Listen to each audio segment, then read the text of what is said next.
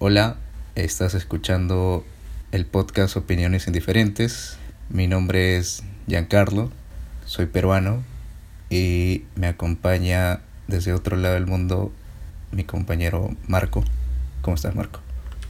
Pues bienvenidos a este podcast, es nuestro primer podcast. Es un podcast que, hemos, que yo que se nos ocurrió. Más que nada hablamos de temas controversiales o no, o no tan controversiales y damos nuestras opiniones, un par de opiniones de dos personas ignorantes en muchos temas. Creo yo son opiniones diferentes, sin mucha sabiduría, pero no tememos a reconocer que nuestras opiniones son indiferentes a la vez. Bueno, empecemos.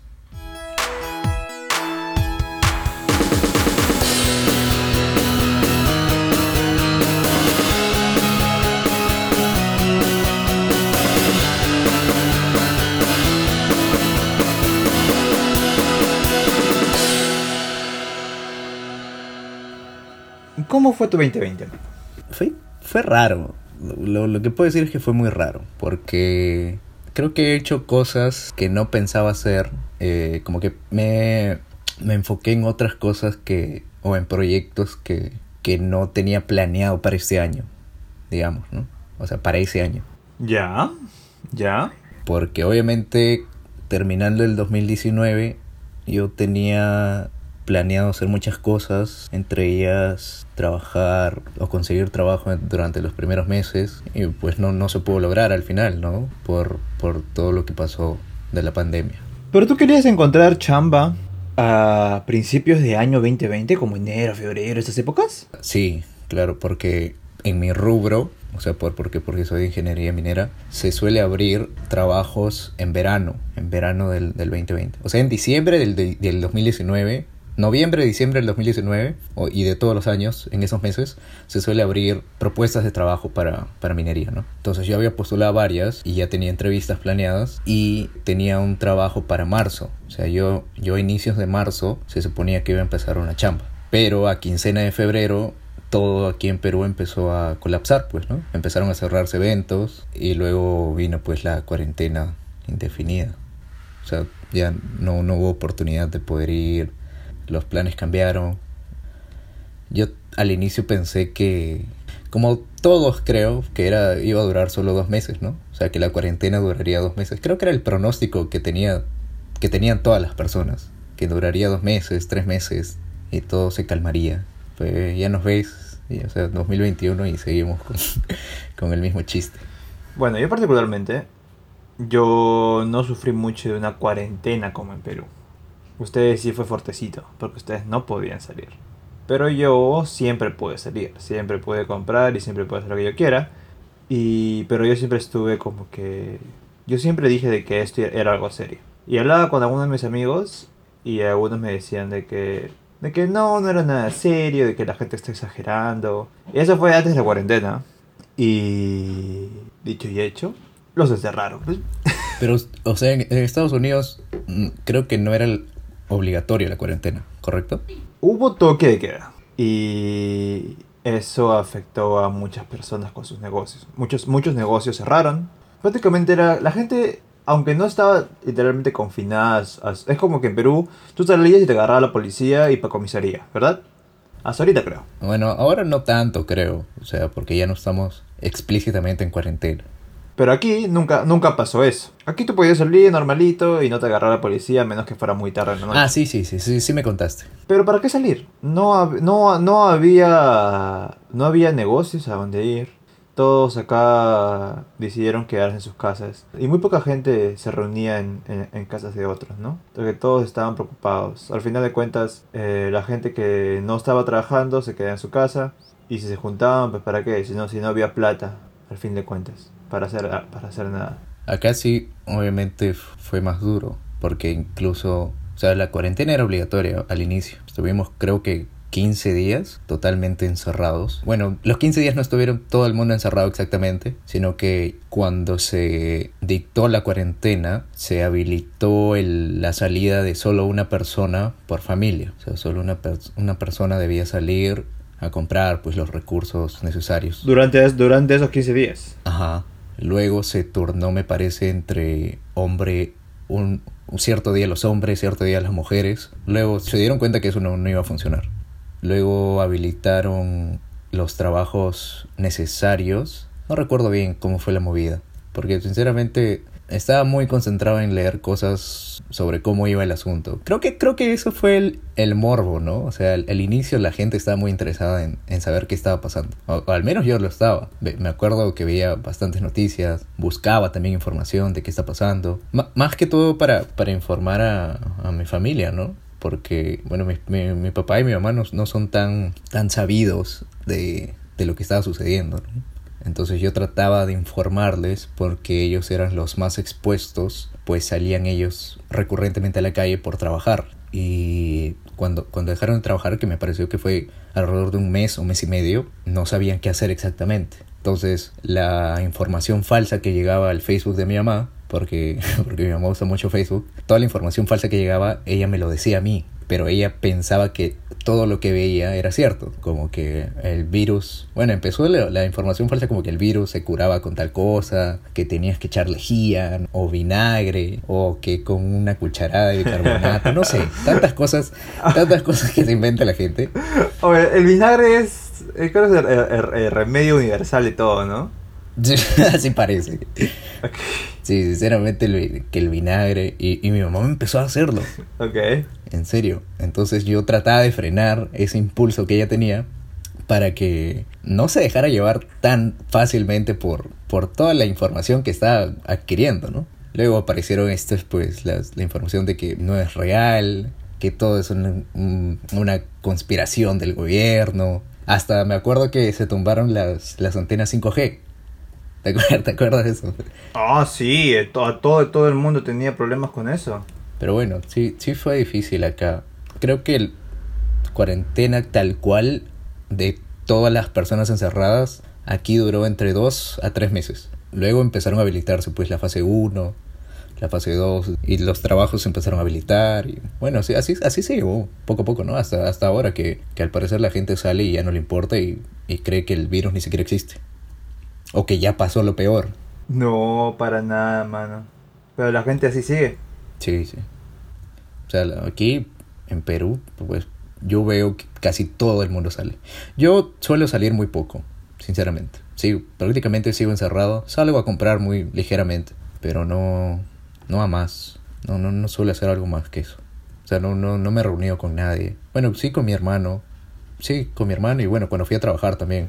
Solo eso. Bueno, para mí fue un año que no me chocó tanto como a otras personas. Pero sí hubo algunas cosas que me retrasaron. Yo, por ejemplo, tenía planeado graduarme para alrededores de junio, julio. Solamente me faltaban mis prácticas. Y un, par de clases. O sea, iba a ser mi último semestre. Pero por culpa del COVID, mis prácticas... O sea, el lugar cerró. Y no había forma de contactar. Pues ningún lugar estaba contratando. Así que tuve que atrasarme un semestre. Jodido, jodido.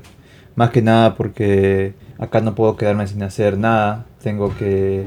Me tuve que meter algunas clases que no eran tanto de mi carrera, solamente porque me interesaron. Diseño, cosas por el estilo. Pero... Uh, no me chocó tanto como esperaba. Pero a ti sí, ¿no? O sea, me, me dijiste de trabajo, de que prácticamente te quedas en tu casa encerrado, pues. O sea, claro, sí me afectó por ese tema porque sinceramente arruinó, bueno, no, no solo a mí, ¿no? Como tú dices, te arruinó a ti también varios planes que tenías. O sea, creo que a todo el mundo le arruinó los planes, todo lo que sucedió.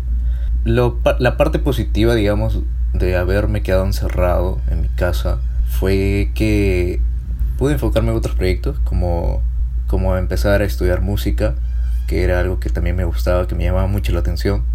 Entonces empecé a meterme a cursos y ver muchos videos sobre producción musical, sobre acordes musicales, notas musicales, profundizar más de lo que yo ya, o de lo poco que yo ya sabía. Y eso me ayudó bastante, empecé a hacer muchas cosas, eso me, me motivó incluso un poco a a no sentir tanto el encierro. Pero al final sí, sí recuerdo que ya una vez que, que empezó la reactivación, cuando mis padres fueron a trabajar otra vez, eh, sí recuerdo que me sentía mal. O sea, emocionalmente me sentía fatigado, exhausto de, de, seguir encerrado, exhausto de, de no poder hacer nada para no perjudicar la salud de los que vivían conmigo. Y me afectó un poco emocionalmente. Me, me, me, sentía muy, muy triste, creo. Un poco deprimido. No al punto de, de llorar, pero sí sentía a veces algunos días en los que me sentía un tanto, un tanto vacío o sombrío. Pero sí sacaba, digamos, provecho de eso porque cuando me sentía de esa forma es cuando me sentía más suelto de escribir canciones, porque a mí me gusta componer bastante. Me gusta mucho, mucho soltar las emociones escribiéndolas. O sea, no, no soy mucho de palabras, pero, pero prefiero escribir todo lo, lo que siento a veces. Y me ayudó, me ayudó en ese aspecto. Y por eso se me ocurrieron tantas ideas para las canciones, se me ocurrió cambiar incluso el proyecto que tenía en mente. ¿Recuerdas que, que te mencionaba que iba a ser una, una compilación de canciones que iban a ser sobre, sobre un duelo amoroso, pero ahora está enfocado a, a canciones sobre la soledad en sí. Entonces es un cambio radical. Yo creo que se debió justamente al, a lo que vivía en ese momento, ¿no? Que era estar solo en casa y no poder salir, no poder tener contacto social. Y se me vinieron muchas ideas. Entonces muy aparte de sentirme mal, creo que le saqué provecho al mismo hecho de sentirme mal, ¿no? o sea, de sentirme, de sentirme triste. Pero al final de ello como que sobresalí, no es como que todos los días me sentía súper mal. Sí hubo un, un, tiempo, digamos, amplio en el que me sentía simplemente vacío. No, no, no sentía mucho, mucho sentido en, en las cosas que hacían. Todo empezaba a, a, a dejar de gustarme. Es que eso pasa con todo en esta vida. O sea, te puede gustar, no sé, el, el chifa. Y lo puedes comer todos los días y eventualmente te va a cansar. O sea, es que más que, más que compararlo con una comida, eran más que todas las actividades que hacía, ¿no? Porque estaba en, en, enlazado en una rutina de la cual no podía salir porque... No porque quisiera, sino porque porque la situación me lo ameritaba. O sea, yo no podía salir de casa, ¿me entiendes? No podía ir y visitar a un amigo o... Como el chaufa, no sé, pues, que no puede salir de chifa. salir a fiesta. que no podía ir a comer mi chaufa o comer mi cevichón. Claro. O sea, no podía hacer esas cosas por el riesgo enorme que había. Y podrá sonar como que tenía mucho miedo a lo que sucedía. Yo probablemente sería cierto, puede ser que sea cierto, no es que le tenía miedo, sino que me preocupaba mucho lo que podía pasar, o sea, las consecuencias que podía traer eso. Si bien yo, bueno, yo particularmente me considero saludable, o sea, no me considero una persona que todos los días come chatarra, pero siento que si probablemente me, me hubiera tocado tener el, el, el virus, no me habría enfermado del todo o no sé cómo funciona tampoco, ¿no? O sea, nunca me afortunadamente nunca me ha tocado pasar por todo lo que lo que sucedió a otras personas, ¿no? Creo que más que nada es por la por la gente con quien vives, ¿verdad? Claro. O sea, gente que agarras el virus y de que le da a tu mamá o a tu papá. Y eso es lo pendejo. Porque tú, nosotros podemos preocuparnos hasta cierto punto por nosotros, pero ya no, a veces la preocupación eh, explota cuando es con gente cercana a ti. Y bueno, yo felizmente vivo solo. Aquí hay gente que sale a trabajar todos los días y más que nada en restaurantes. Así que es muy probable que tengan COVID. Y si a mí me han dado COVID, pues bueno, pues me quedo aquí en mi casa, ¿no? Tranquilamente. ¿Tú has sentido que te ha dado alguna eh, en, en, todo el año? O sea, ¿has sentido un momento? Yo, si, yo siento, un momento, yo sentí que sí me dio COVID. Fue en dos momentos. Uno a mitades del año, creo, por, ahí, por esas épocas, en las cuales me sentía mal, pero era por otras cosas. Y ahorita hace poco, que salí y comencé a estornudar feo y comencé a, a sentirme mal. Y dije, ya me dio COVID.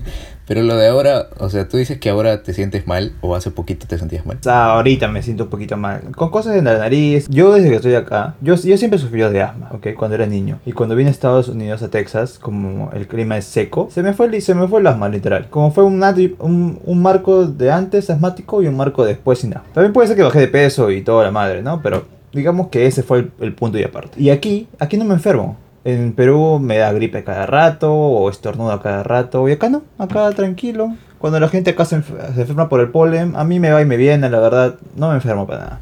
E- Eso es por el clima. Claro, pero cuando yo me, cuando me da gripe o algo por el estilo, ahí yo me preocupo, ¿me entiendes? Porque es muy raro que yo me enferme. Y con todas estas cosas que pasan, y a veces que yo siempre me he lavado las manos y me he cuidado, uso mi mascarilla todo el tiempo. Y pero hay veces de que ya últimamente, como ya las cosas van bajando, a veces agarro la, no sé, la manija de una tienda y llego a mi casa y digo, "Ah, pucha madre, no me voy a lavar las manos", ¿no? Debería, Claro, empiezas a descuidarte. Claro, debería, porque antes no, antes no era una costumbre lavarme las manos a cada rato. O sea, sí lo hacía cuando salía a la calle y regresaba después de un, de un buen todo el día. Quería bañarme o lavarme las manos porque sabía que estaban cochinas. Pero imagínate solamente ir a la esquina y volver y lavarme las manos cada rato. Eso no, esa, esa costumbre no tenía, por ejemplo. O la manija de mi casa, que mucha gente la toca. Me da, me da como que, no sé, no, no, no sé si es asco o siento como que un disgusto Claro, claro. En, Sí te entiendo, en- sí te entiendo. en tocarla, ¿me Sí, entiendes? sí, sí. No creo que sea asco. O sea, creo que es temor. Exactamente, exactamente. O sea, porque asco como tal, no, no, no me parece la palabra. No, no, yo no, yo no soy asquiento. Mano, hasta que yo he metido mi mano en desagües de bares y he quitado todas las cosas de ahí. por- Yo no soy asquiento. Sí, porque cuando yo he salido también he sentido ese temor a veces a tocar, a tocar cosas que siento yo que ya han sido tocadas por otras personas. Exactamente. Como que yo, yo por ejemplo, yo tengo mi dedo designado pa to- para abrir puertas. ¿Tu dedo designado? Claro, o sea, a ver, si es una puerta que se gira, o sea, acá no hay muchas, cuando sales, acá no hay muchas puertas que se, con perilla, ¿no? Más que nada son puertas que se abren solas o puertas que son como de las tiendas, que es como una manija grande y que se jala, ¿verdad? Claro, sí, sí, sí. Yo con mi meñique, que el meñique lo uso muy raramente, abro, abro esas puertas. Y yo sé que el meñique está cochino, así que el meñique no lo voy a usar para nada. Si me pica el ojo, usualmente lo que hago, antes, me- antes usaba los dedos, pero ahora uso como que la parte de mi muñeca para rascarme, ¿me entiendes? Claro, claro. Buena idea. Entonces desde ahora voy a darle más uso a mi meñique.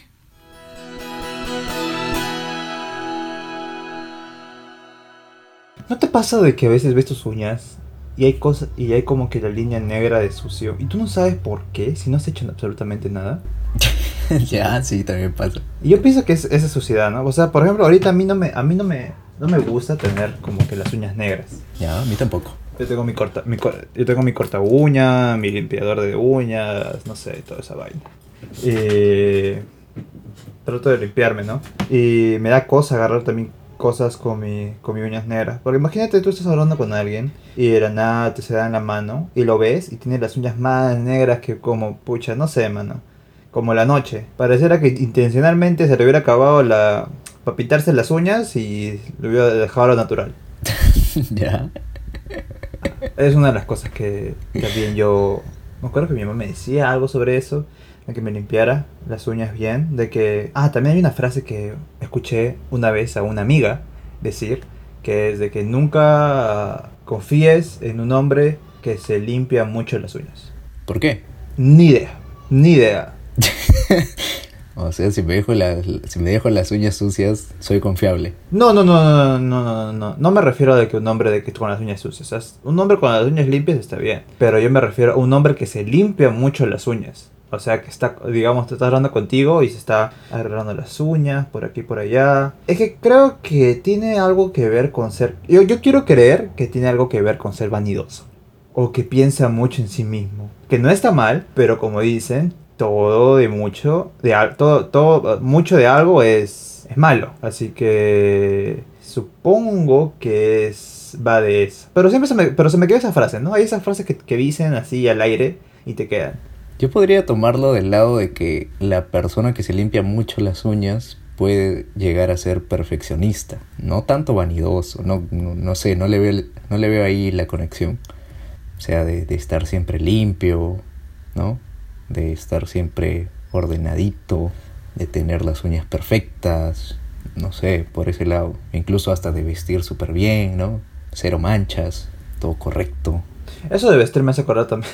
Me hace acordar a un tipo que conocí en la universidad que siempre vestía de traje. Siempre usaba terno. Mm, No exactamente terno, no usaba sacos, porque hace un calor horrible. Sí, me imagino. Pero siempre usaba pantalón de vestir, zapatos de vestir, camisa y un chaleco. Y corbata. Ah, me has hecho acordar que también tenía un, tengo un amigo que, que viste similar. Siempre viste pantalón, camisa y chaleco. Pero no corbata. Bueno, siempre hay, siempre hay alguien así, ¿no? Yo le pregunté y le dije, oye, ¿vas a hacer una entrevista de trabajo o algo por el estilo? No, yo siempre he visto así. Vístete como quieres ser. Como quieres ser, un tipo con chaleco. No, o sea, o sea, vístete para el trabajo que quieras. Algo, o sea, creo que es más o menos ese era su objetivo. No sé cómo hacer el, el traducirlo al español. Pero ese era su objetivo. Vístete como, como quieres que la gente vea cosas por el estilo. Y también que le gustaba vestirse así. Y yo, bueno, qué chévere, ¿no? O sea, claro, ¿no? Yo me, morí, yo, me, moriría, yo me moriría de calor, ¿me entiendes? Pero si te hace feliz vestirte así y se te ve chévere, no te puedo mentir. Eh, hazlo, ¿no? Sí, claro, tiene todo el derecho de hacerlo. Pero ahí creo que pecó, o no sé si te lo dijo explícitamente así como lo mencionaste, de decir que vístete como quieres que la gente te vea. O sea, ¿qué importa la gente? Vístete como tú quieras, no, no tanto para que la gente te vea, sino porque te gusta y te sientes cómodo. Es que ahí. Ahí hay algo, mano. La ropa no solamente es para ti, también es para la gente. Ya, pero eso es un tema social, ¿me entiendes? O sea, sí entiendo, sí entiendo que obviamente si me voy, si voy a una entrevista de trabajo con mi pijama, o sea, obviamente no me van a contratar. ¿no? Obviamente. Fuera, fuera de las habilidades que pueda presentar. Exactamente. Pero me refiero si vas a salir, no sé, a la calle o, o estás en casa, vístete cómodo. No, o no sé si el tipo estaba vestido 24/7 con el mismo con chaleco, camisa y pantalón. Ni idea, ni idea, mano. Yo no, yo no iba, yo, yo, yo, no iba al baño con él, así que. pero, pero la vez que lo vi en la universidad vestía así. Y el tipo era, el tipo era chévere, inteligente. Claro. Mi amigo, mi amigo también se vestía así. También era chévere. Era tranquilo. No hacía mucha chacota, pero también le entraba a veces. Sí, me cae, me cae bien. Eh, es que es raro, ¿no? Es que usualmente cuando tú te con tus amigos, imagínate tener un amigo en el medio que se viste así súper elegante con terno y decir, oye, sí, hace, hace chacota, pero chacota pesada. Para mí, como que rompe el esquema. Yo no lo trataría diferente, ¿ok? Empecemos con esa base. Pero usualmente creo que mi paradigma es de que cuando hay amigos en chacota, o amigos que literalmente son de mucho tiempo, como que pierdes la noción de qué usen. ¿Ok? Tú puedes venir con un polo manchado de lo que sea y a mí me importa un bledo. Y podemos hacer chacota, ¿no? Porque siempre es como que chacota igual estás así. Depende de la situación, ¿ok? No voy a hablar que estamos en una fiesta internados todos, así. Pero pienso que el terno o la ropa elegante es para depende de la situación. Claro, obviamente. O sea, la, la ropa que vayas a usar depende mucho de a dónde vas y en qué situación te encuentras. Exactamente. Porque al final es ropa elegante, ropa que ciertamente yo no, no uso todos los días. Claro. Y usar ese tipo de ropa todos los días, a menos que tengas bastantes y tengas un... Por ejemplo, de How I Met uh, Your Mother, eh, Barney usa terno siempre, pero él tiene un cuarto, un cuarto entero de, de puro ropa de vestir así, genial. Y él le gusta vestir así. Creo que se entrega a esa forma de vestir. Si es así, chévere. A menos de que... Pero si tienes el mismo terno todos los días y dices, ah, me voy a vestir elegante y, y usas el terno todos los días, pues ahí creo que estás mal. No sé exactamente a quién te refieres porque no he visto la serie. Solamente imagínate un tipo- Sí, imagínate un sí, claro, sí me imagino un tipo Ajá. así. O sea, Ajá. hago referencia en mi mente a Suits, por ejemplo, o a, o a Mad Men con, con John Hamm. Pero ellos salen de, ellos salen de trabajar. Claro, pero me refiero al, al hecho de que tienen un armario, un ropero, pues repleto de pura vestimenta elegante, ¿me entiendes? Claro, porque es uniforme. Yo cuando trabajaba me daban solamente un polo. Yo, te- yo eventualmente me gustaba pedir más. Porque imagínate, si trabajaba toda una semana los cinco días con el mismo polo cochino, no, pues... Lo lavabas en la noche pues, y que se cara hasta el día siguiente. Pero, pero a veces no secaba. Me has hecho acordar que justo cuando te decía que lo lavas en la noche y lo planchas al día siguiente, a pesar que no haya secado, que yo hacía eso en el colegio. A veces tenía el pantalón de vestir, cuando íbamos con uniforme, tenía el pantalón de vestir que no había secado, o sea que, que no sé, por, por alguna ocasión no había secado, entonces lo planchaba y con el calor de la plancha terminaba de secarlo. Pero no me lograbas tu ropa, ¿sí? No lo sé, pero simplemente necesitaba que no esté tan mojado, ¿entiendes? O sea, tampoco lo, lo calentaba al punto de que ya está normalito, está súper seco. O sea, igual iba un tantito mojado, pero ya no al extremo de que se sentía súper húmedo. ¿Tú, ¿Tú lavas su ropa de la lavadora? Sí, claro, se mete toda la lavadora. ¿Y tienes secadora? No, o sea, se cuelga la ropa, pues. Acá usamos la secadora. Pero es que es porque tú vas a una lavandería. No, acá la, la gran mayoría de casas usan la, el secador. ¿No dices que lavas tu ropa en una lavandería? Sí, pero a ver, te digo de que es común de que en las casas tengan una lavadora y una secadora juntos los dos. Ah, ok. Es algo normal. Es muy raro ver a gente que lave a mano. Primer mundo, pues. Primer mundo. Yo, yo, yo lavo mi, mi mascarilla a mano, por ejemplo. Ya.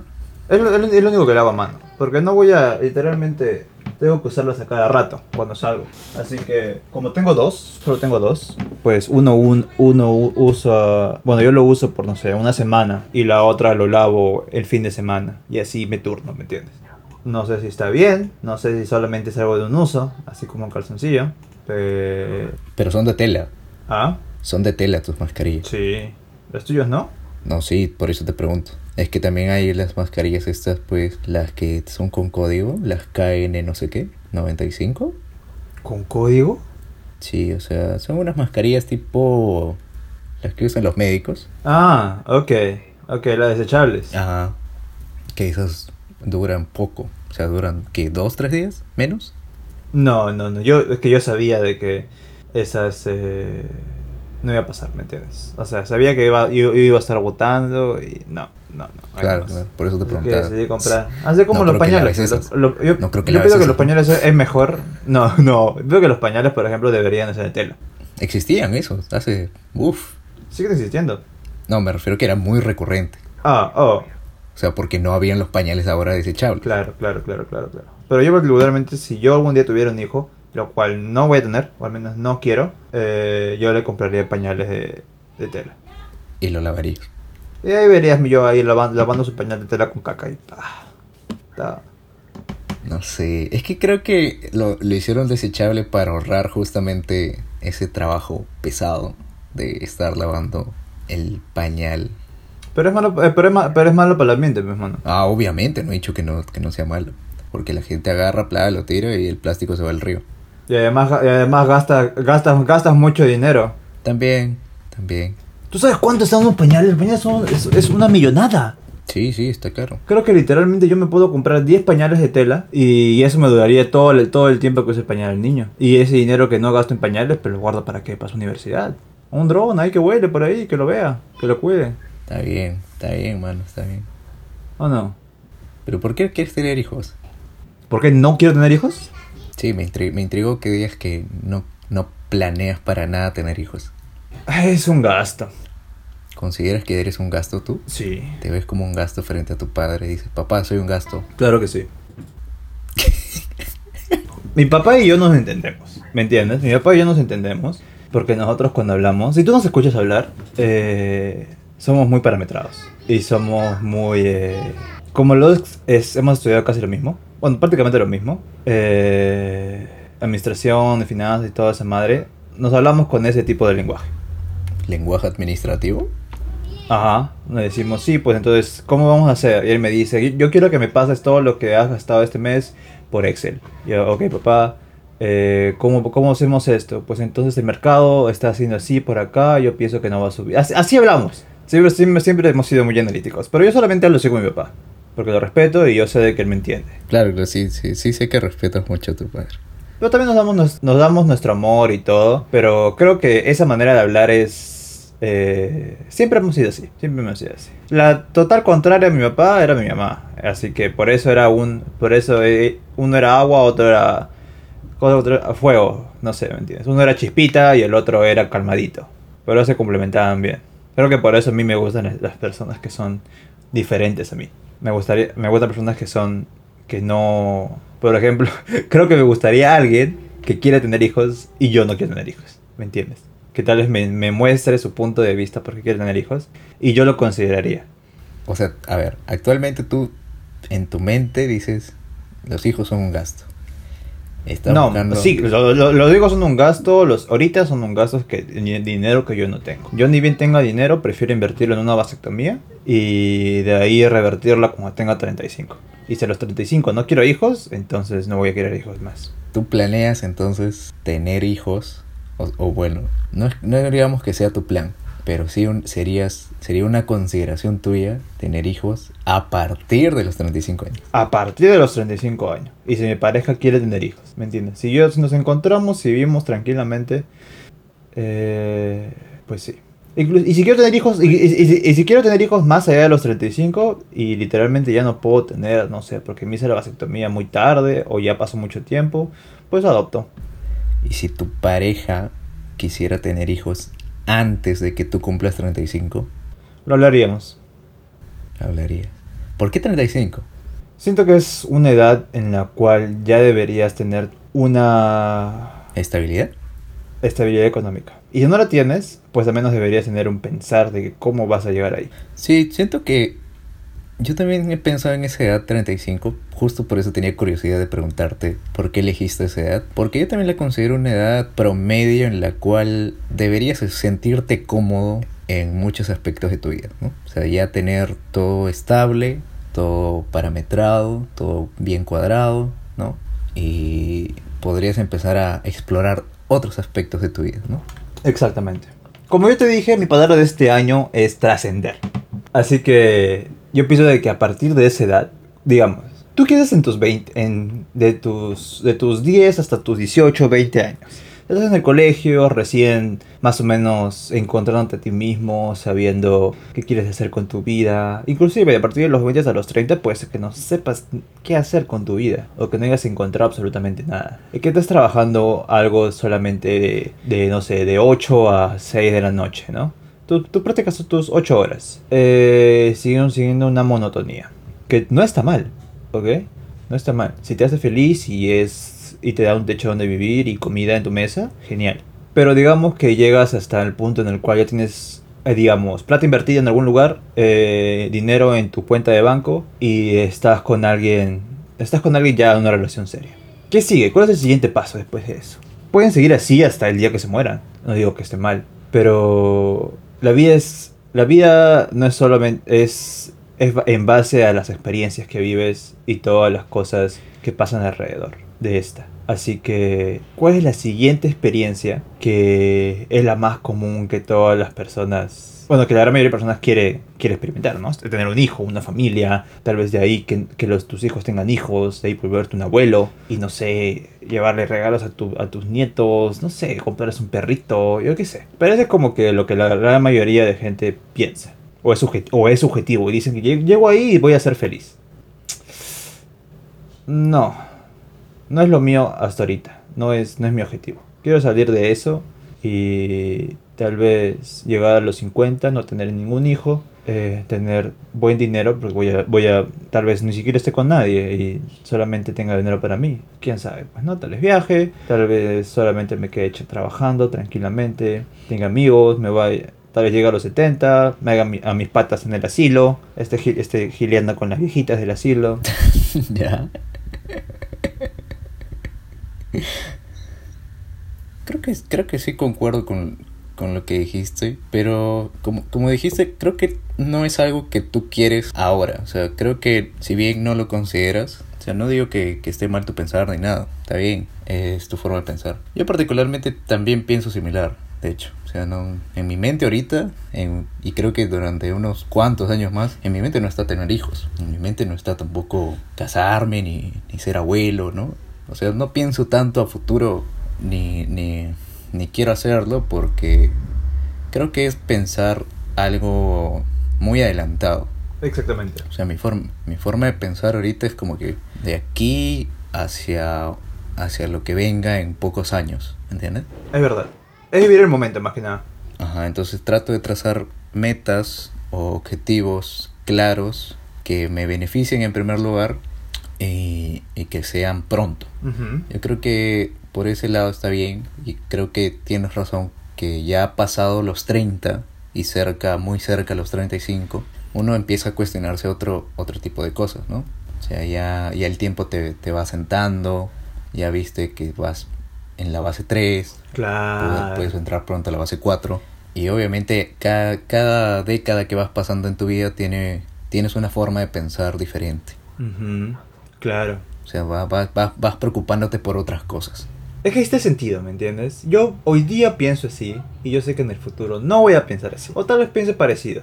El marco de hoy es muy diferente al del pasado. Yo antes de venirme acá a Estados Unidos, yo pensaba tener, no sé, no sé, de- yo decía de broma ya, pero decía, "Pues, yo debo tener nueve hijos o seis hijos. Pero está, es, está como que ahí la idea, ¿no? De tener una buena cantidad de hijos, o menos tres, cuatro, puede ser, ¿no? Pero al final, eso no tanto, de, o sea, puede ser tu idea. Claro que no depende solamente de ti, ¿no? Depende de tu pareja y más que nada de la mujer, porque al final de nada ella es, es su cuerpo de ella y es por lo que ella, por, ella, va, ella va a pasar por todo el proceso del embarazo, ¿me entiendes? Así que si ella dice, si al final la mujer, yo, yo quiero tener cuatro hijos, pero mi mujer solamente quiere tener uno, pues entonces que solamente tendremos uno, ¿me entiendes?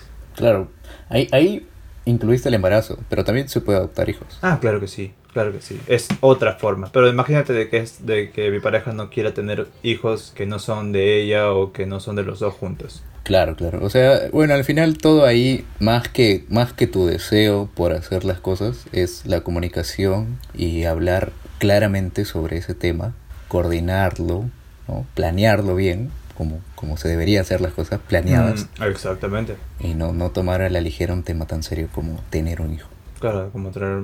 Es, es traer una vida a este mundo. No va a traerlo con, con más pesares. Es mejor traerlo con Sí, todos claro, los beneficios que puedas. Incluso, incluso si es, si es adoptado, ¿no? Ah, exactamente. O sea, o sea, también tienes que planear lo que planeas para esa persona, incluso, ¿no? Lo que planeas para, para, para tu hijo o tu hija. Me, parece, me, me parecería muy raro gente que, bueno, sé que hay todo tipo de gente y todo tipo de lugares, pero me parecería muy raro que un lugar que dé, que un albergue de niños solamente dé un niño porque, sin que los padres estén preparados. Supongo que ellos ve- verán sus estados económicos, cómo son, les harán test psicológicos. Quiero creer que hacen todo eso. Imagino que sí. Sí, imagino que sí también. Yo que he ido a albergues de niños a hacer shows de, de, de clowns, hacer juegos y jueguitos. Son muy lindos, son muy lindos los niños ahí, son muy inocentes y se nota que les falta mucho amor en sus vidas. Así que me parecería algo muy, muy genial yo ser esa persona que, que, que les dé esa oportunidad.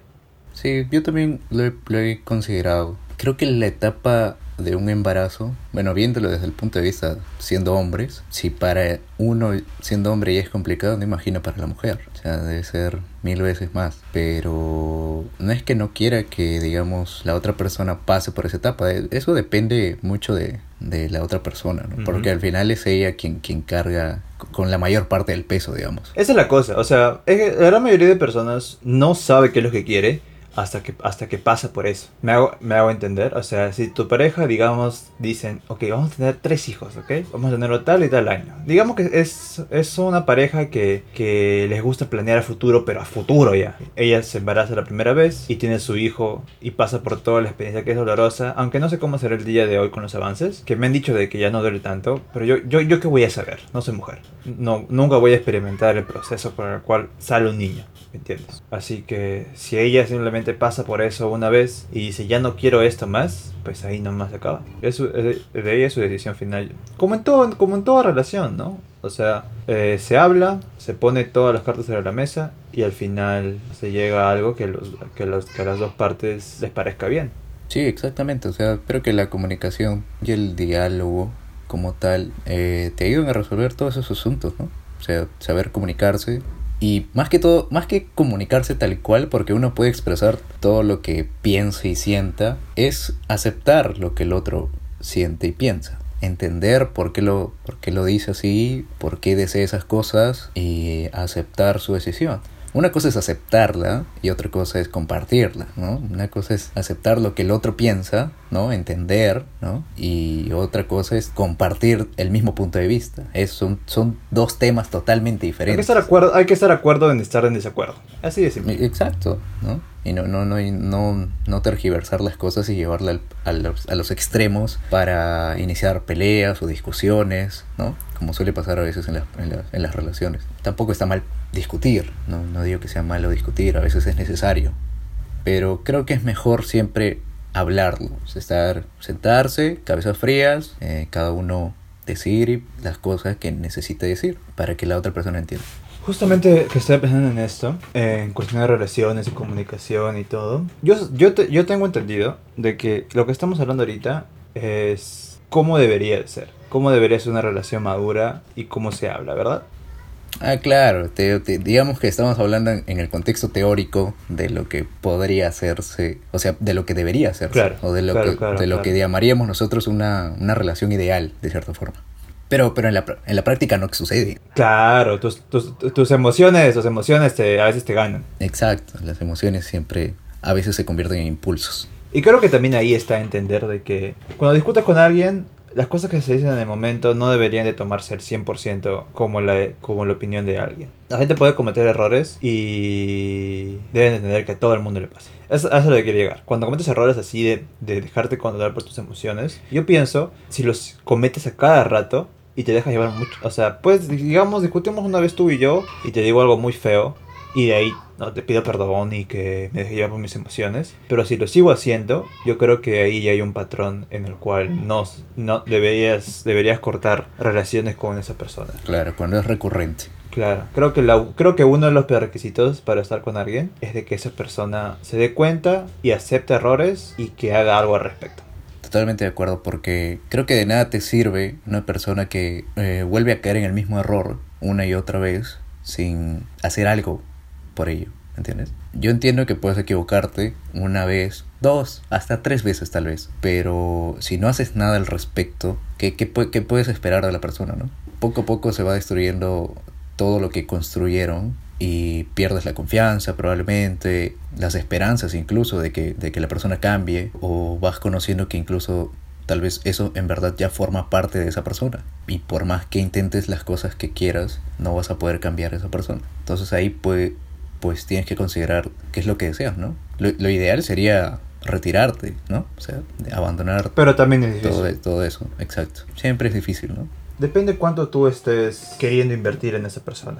Yo pienso de que a veces es muy sano terminar una relación y que cada uno se vaya por su lado y que cada uno crezca. Y si en el futuro se vuelven a encontrar ya crecidos como personas, genial. ¿Me entiendes? Porque como dicen en muchas relaciones que las parejas son muy... O sea, se, hay mucho querer, pero no es el momento indicado, ¿no? Cada uno es inmaduro a su manera.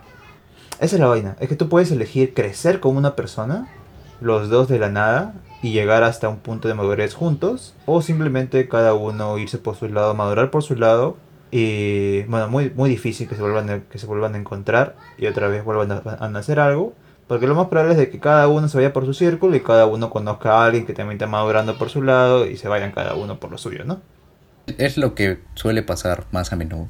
O sea, conocemos a muchas personas que han terminado y han encontrado a alguien diferente y han hecho su vida con esas nuevas personas. Pero has encontrado a alguien que se ha separado por muchos años y se han vuelto a encontrar y ha vuelto a nacer algo nuevo y sano, mucho mejor que antes.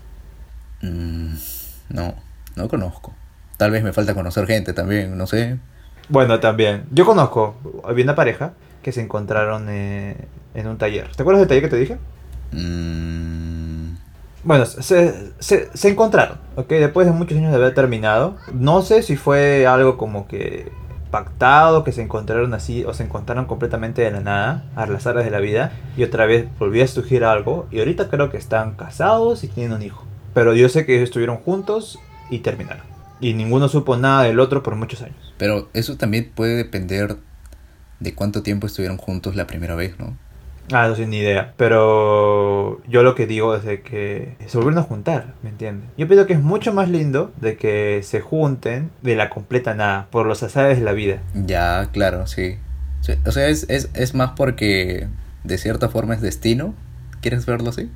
De esta forma de destino. Pero también es de que tú puedes forjar tu propio destino. ¿Qué pasaría? ¿No crees que también sería como que... ¿Qué pasa si, si la chica después de mucho tiempo dice yo, yo, yo ya he cambiado, yo ya he crecido y yo creo que ahorita estoy en el punto en el cual quiero una relación. Y dice, esta persona en mi vida, pues no, no compartimos muchas cosas en el momento, pero la sigo queriendo y siento que tiene potencial. Y, y se vuelven a hablar.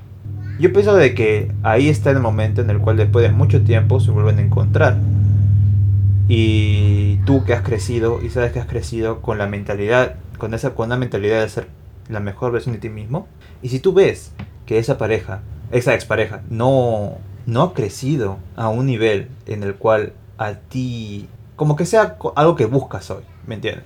Sigues, tal vez sigues, tal vez sigue siendo alguien irresponsable, o tal vez sigue siendo alguien que no controla sus emociones, cosas por el estilo. Ya tú simplemente sabes de que ahí no vas a quedar. Porque el querer, o la realidad es totalmente diferente a lo que te puedes plantear en tu cabeza. Pero yo creo que también influye, como, como te dije, el tiempo que estuvieron. Imagínate pues una relación, no sé, como las actuales, de un mes y, termin y terminaron No, por pases, X pues. motivo. Bueno, ya no un mes, medio año, un año, ¿ok? Que es un, que es un tiempo considerable. Ok. Medio año, un año. Eh, terminaron por X motivos, ¿no? Cada quien se alejó y cinco o seis años después se volvieron a encontrar, maduros otra vez, ¿no? Cada uno maduro a su, a su manera y regresan, pues, ¿no? O sea, eso, eso en el caso de que sea seis meses y un año. Pero imagínate una relación de cuatro o cinco años. Una relación mucho más larga, una relación un tanto más sólida. Creo que pesa mucho más ese tiempo en la influencia que puede tener a futuro si se volvieran a encontrar. Porque creo que una relación de 4 o 5 años en tu mente queda como algo que ya se está dando y que va a seguir dándose por mucho más tiempo, ¿me entiendes? O sea que cuando tú ya llevas 4 o 5 años, digamos, en una relación, sabes que eso podría seguir así. O sea, ya se te vuelve una costumbre pasar tiempo con esa persona, ya planear muchas cosas, probablemente. Y cuando se destruyen todas esas cosas, ¿no? Por X motivos, cuando se van destruyendo todos esos, esos planeamientos, esas metas juntos, y te vuelves a encontrar futuro, creo que tiene un peso más enorme que una relación corta de seis meses o un año, o año y medio incluso. Yo no puedo hablar porque no he estado con alguien tanto tiempo, la verdad. Pero por lo que yo he estado con alguien más de un año, yo particularmente creo que terminar con alguien temprano es mucho más beneficioso que terminar con alguien después de más de 4 o 5 años. Pero es que uno no espera terminar con alguien después de 4 o 5 años. O sea, se dan las cosas, ¿me entiendes? Por eso, por eso, por eso, por eso. Creo, creo que al ser tanto tiempo y al ser tanto eh, lo que has invertido en esa relación, debe de ser una razón por la que han terminado muy seria o que se ha arrastrado por mucho tiempo. Porque una relación no, no termina de la noche a la mañana. Se construye diferentes cosas, diferentes acciones pasan para que esa relación en ese específico momento sea el detonante para que, para que termine. La cosa es de que digamos, yo puedo estar un año o dos años con alguien y termino porque esa persona, no sé, ese día me trató muy mal o ese día me engañó. Yo qué sé, ¿ok? Bueno, yo, yo, tengo mis reglas sobre el engaño, pero pongamos el ejemplo ahí. Me engañó. Eh, era inmadura y todo lo que tú quieras, ¿ok? Y se termina. Y en el futuro se van a encontrar y ves que esa persona ya, no sé, algo... Es que la, la gente habla mucho más con sus acciones que con sus palabras. Porque yo te, yo te puedo decir que ya que no, te, que no te voy a engañar, que por aquí, por allá, que ya cambié. Esas son puras patrañas. Creo que es mucho mejor de que si ves a la persona y ha cambiado según sus acciones, que te comente. Pero lo que yo estoy hablando es de que algo fuerte o algo pasó que influenció, que influenció su cambio. O simplemente la relación terminó y algo te, te influenció, ¿no? Puedes decir de que, ¿qué manera cambié? Pues no sé, ahora, ahora voy a lugares a ayudar a niños, o tal vez ahora simplemente doy charlas acerca de tal cosa, ¿me entiendes? Cosas que noten que hay un cambio en esa persona. Eso, eso pasa en una relación de dos años y yo creo que o de un año, y creo que es mucho, es como que no has experimentado todo lo que esa persona pasó. Pero ahora que después de cuatro o seis años que han estado juntos y digamos hay un engaño, o sea, engañar después de cuatro o seis años con alguien de que ya literalmente han visto y han planeado muchas cosas en el futuro o simplemente hay algo ahí, yo pienso que yo no regresaría con alguien después de, después de que hemos terminado y haber estado tanto tiempo. Claro. Entonces, más que el tiempo, de repente, ahora que, que, que mencionas todo ello, probablemente sea el daño que te ocasiona el terminar la relación, ¿no? O no sé. Dependiendo siempre de los motivos por los cuales terminaron, ¿no? O sea, si te engañó, eh, pues sus motivos tendrá, ¿no? Tampoco podemos juzgar a la otra persona. O sea, yo, yo no creo que alguien haga las cosas con maldad. Seguro hay gente que sí, pero creo que uno lo hace por idiota, ¿no? Uno, uno a veces toma decisiones muy a la ligera por ser muy imbécil y, y sucede pues lo que sucede. ¿no? O golpear a la otra persona o ofenderla. Claro, no, es, es, es que aquí también hay sentido común, pues. Yo creo que sí se basa en el daño. Por ejemplo, ya tal vez no es el tiempo, digamos, ¿no? Pero creo que sí se basa ahora, ahora que lo pienso bien, en qué tan fuerte te duele, o sea, qué, qué tanto te lastimó lo que sucedió para que tú decidieras terminar, o la otra persona decidiera terminarte. ¿Y qué pasa, y qué pasa si esa persona está muy arrepentida y quiere seguir construyendo cosas nuevas? O sea, digamos, te engañó. Ok, digamos, tú estás con una chica y ella te engaña. Terminaron, se separan por mucho tiempo y se vuelven a encontrar. Y como que va y surge algo, ¿no? Como que la ves otra vez y recuerdas los... Pues solamente cuando extrañas a alguien, no, no extrañas a veces a la persona, sino los momentos, ¿no? Depende, ¿no? Pero digamos que se vuelven a encontrar, recuerdas los buenos momentos y vuelven a pasar otros, otros momentos bonitos juntos. ¿Ok? Pero tú sabes que ya te engañó. Tú sabes de por qué pasó. Y si lo hablan bien, y ella da como que una razón en la cual, no sé, me sentía depresiva y no sabía qué hacer. En ese momento, no sé, tal vez yo, yo no, no, no, llegué a hablar contigo, no me contestaba el celular y había alguien ahí en ese momento para, para que, me, que me trató bien. Y simplemente me dejé ya por mis emociones. Pero ahora estoy muy arrepentida. Quiero que. Quiero eh, como demostrarte de que, ya, de que ya no me llevo por esas emociones. De que yo solamente quiero una persona que es la que siempre va a estar conmigo. Cosas por el estilo, ¿no? Claramente de que solamente son palabras, pero digamos que pasa acciones. Igual, igual sigue siendo un engaño y es fuerte. Digamos, ¿tú darías otra oportunidad?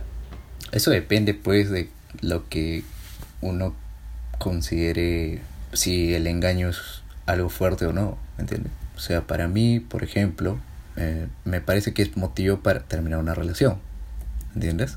Hay otras personas que no, que no las juzgo tampoco, que pueden pensar en, un, en ser, ¿cómo se les dice? Poli, poligomas, no sé. La cosa es que pueden tener múltiples relaciones, ¿me entiendes? Y a ellos pues no les afecta pues tener tantas, digamos, relaciones a la vez, ¿me entiendes? O no sé si les afecta de verdad, simplemente, o no, y no lo quieren aceptar, quién sabe.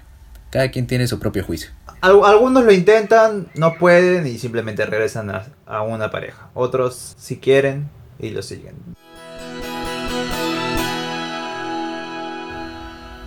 No sé por qué me gustan tanto las, chicas que son totalmente diferentes a mí. Porque creo que me enseñan diferentes perspectivas del mundo. Digamos, si yo soy muy analítico, me gusta que esa persona sea muy, no sé, espiritualista. Que, le guste mucho los espíritus, o no sé, que sea muy conectada con su yo interno. Cosas por el estilo. Si yo soy tranquilo, tal vez ella puede ser chispitas. Porque dos tranquilos se pueden entender, pero a veces no hay tanta pasión. A menos que se quiera trabajar en eso. Creo que probablemente puedes pensar en que sí te gusten personas diferentes, pero tal vez no, no totalmente contrarias. No sé si, si vas por ahí. Porque creo que una persona totalmente contraria sería un choque todo el día.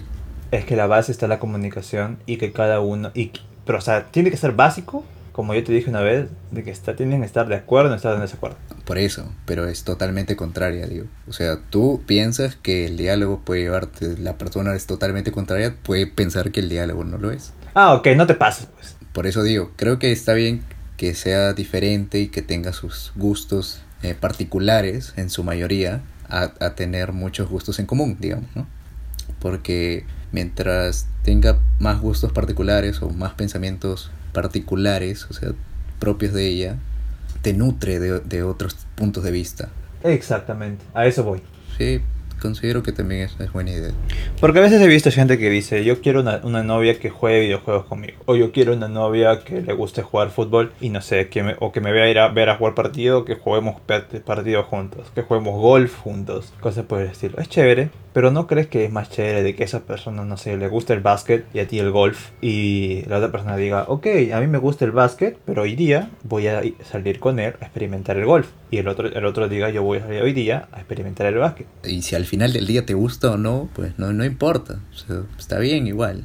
Inclusive, aunque no te gusta y salir de vez en cuando, lo, yo pienso que lo que te debe de gustar es de que la persona esté feliz cuando, le, cuando haga esas cosas. Claro, porque es como que es su tiempo, es su gusto, ¿me entiendes? Es, es importante que, que esa persona se sienta bien. Yo particularmente me gusta mucho ver a la persona feliz. Digamos, le gusta abrir tarjetas de Pokémon. Pero ya, yo nunca vi Pokémon en mi vida. No sé nada de Pokémon. Pero yo te digo que vamos ahorita, ¿qué te parece si ahorita nos sentamos y abrimos y compramos cartas de Pokémon y las abrimos esta tarde? ¡Pum! No sé nada de Pokémon, pero me siento y yo me pongo feliz viendo tu cara como de hecho te sale un, un Charmander o no sé, un... No sé, yo no vi Pokémon. Claro, claro, sí entiendo el punto. Entonces, en resumen, Eh, en resumen, el 2020 fue un año eh, diferente. Pues sí, fue un año raro, como dije yo. Yo inicié diciendo que fue raro, pues pasaron muchas cosas que uno no, no pensaba que pasarían. De por sí ya pasan cosas extrañas, usualmente en la vida diaria, pero creo que ha sido un cambio muy, muy radical, ¿no? Y para cerrar sobre las relaciones, pues es importante, como siempre, la comunicación y aceptar totalmente a la otra persona. No compartirla exactamente, pero pero sí saber aceptar. Creo que eso, de eso se trata tener la mente abierta, ¿no? Poder entender lo que la otra persona está diciendo y por más que te guste o no su idea, simplemente estar, estar de acuerdo en no estar de acuerdo. Aquí lo dejamos entonces. Pueden encontrarnos en Spotify como Opiniones Indiferentes en la sección de podcast y nos vemos en el siguiente episodio.